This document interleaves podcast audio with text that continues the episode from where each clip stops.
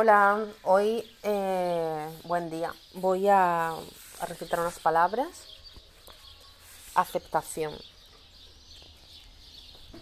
Del libro de Un nuevo mundo ahora. Encuentra el propósito. A ver, mira, eh, dice así, ¿no? Eh, ayer de nuevo este libro llegó a mis manos después de hace tanto tiempo que, que no que no leía. Esta página vino a, a mis manos de nuevo. Y bueno, y hoy lo quería compartir con vosotros. Aceptación. Cuando no puedas disfrutar haciendo una cosa, al menos puedes aceptar que eso es lo que tienes que hacer. Aceptación significa por ahora esto es lo que esta situación, este momento exige que yo haga y lo haré de buena gana. Ya hemos hablado largo y tendido de la importancia de aceptar interiormente lo que ocurre y la aceptación de lo que tienes que hacer no es más que otro aspecto de lo mismo. Por ejemplo, probablemente no serás capaz de disfrutar cambiando un neumático pinchado en plena noche y bajo un aguacero, y no hablemos de entusiasmarte con ello, pero puedes hacerlo con aceptación. Realizar una acción en estado de aceptación significa que estás en paz mientras lo haces. Esa paz es una sutil vibración de energía que fluye en lo que haces en la superficie de la aceptación. Parece un estado pasivo, pero en realidad es activo y creativo porque trae algo totalmente nuevo a este mundo. Esa paz, esa sutil vibración de energía es la conciencia y una de las maneras que tiene de penetrar en este mundo es mediante la acción entregada, uno de cuyos aspectos es la aceptación. Si no puedes disfrutar ni aceptar lo que haces, lo mejor es dejar de hacerlo. De lo contrario, no estás asumiendo la responsabilidad de la única cosa de la que puedes ser realmente responsable que además es la única cosa que de verdad importa, tu estado de conciencia. Y si no asumes la responsabilidad de tu estado de conciencia, no estás asumiendo la responsabilidad de la vida. Disfrute. La paz que llega con la acción entregada se convierte en una sensación de vitalidad cuando en realidad disfrutas con lo que estás haciendo. El disfrute es la segunda modalidad de acción despierta. En el nuevo mundo, el disfrute sustituirá el deseo como fuerza motivadora de las acciones humanas. El deseo surge de la ilusión del ego, que piensa que eres un fragmento separado, desconectado del poder que hay detrás de toda creación. Mediante el disfrute te conectas con ese poder creativo universal. Cuando el punto focal de tu vida es el momento presente, y no el pasado o el futuro, tu capacidad de disfrutar con lo que haces y con la calidad de tu vida aumenta espectacularmente. El gozo es el aspecto dinámico del ser. Cuando el poder creativo del universo se hace consciente de sí mismo, se manifiesta como gozo. Ya no hay que esperar a que ocurra algo significativo en tu vida para poder disfrutar por fin con lo que haces. Hay más sentido en el gozo que el que vas a necesitar en toda la vida. El síndrome de esperar para empezar a vivir es uno de los engaños más comunes del estado inconsciente. Es mucho más probable que tu vida experimente expansión y un cambio positivo en el nivel exterior si eres capaz de disfrutar de lo que ya estás haciendo en lugar de esperar algún cambio para poder empezar a disfrutar con lo que hagas. No hay que pedirle permiso a la mente para disfrutar con lo que hacemos. Lo único que obtendrás serás abundantes razones por las que no puedes disfrutarlo. Ahora no, dirá la mente. ¿No ves que estoy ocupada? No tenemos tiempo. Tal vez mañana puedas empezar a disfrutar. Esa mañana no llegará nunca, a menos que empieces a disfrutar con lo que estás haciendo ahora. Cuando decimos disfruto con esto o con aquello, en realidad es una falsa percepción Parece que el gozo viene de lo que hacemos, pero no es así. El gozo no procede de lo que hacemos.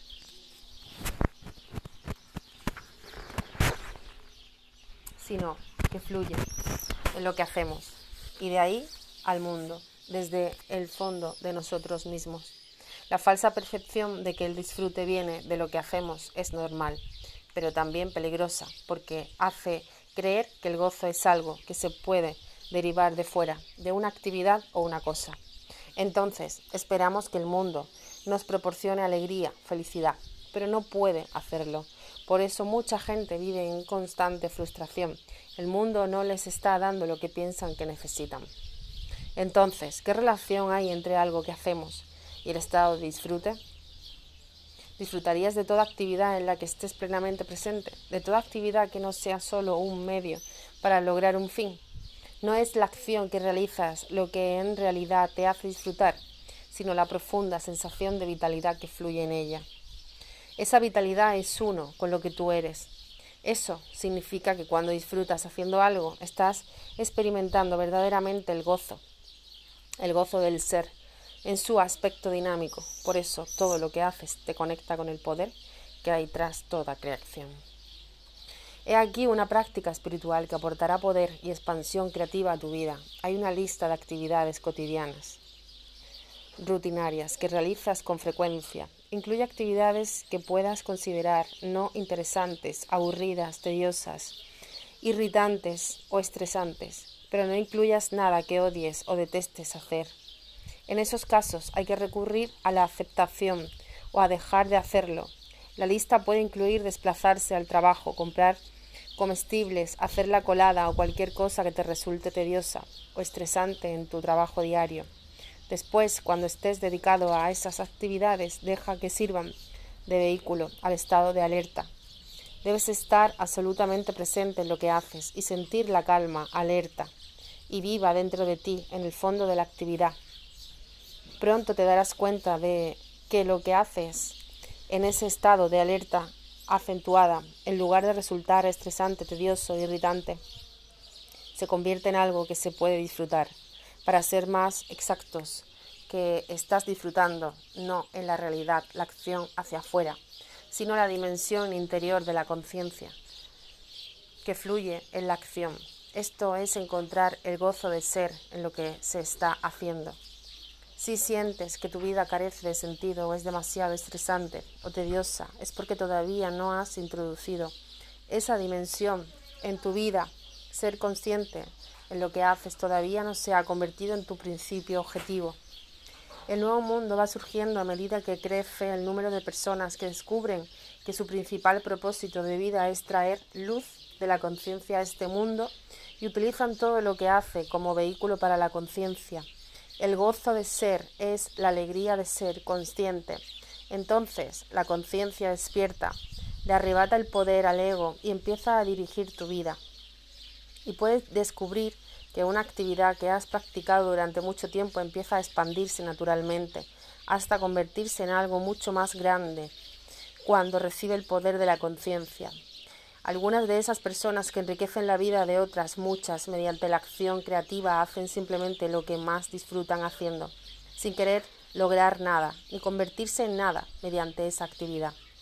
Puede que sean músicos, artistas, escritores, científicos, profesores o constructores, o puede que hagan manifestarse nuevas estructuras sociales o comerciales.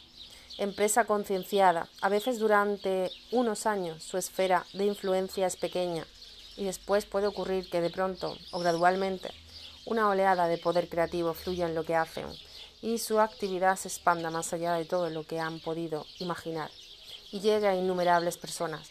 Además del disfrute y lo que hacen se añade intensidad con ella viene una creatividad que va más allá de lo que un humano corriente puede lograr.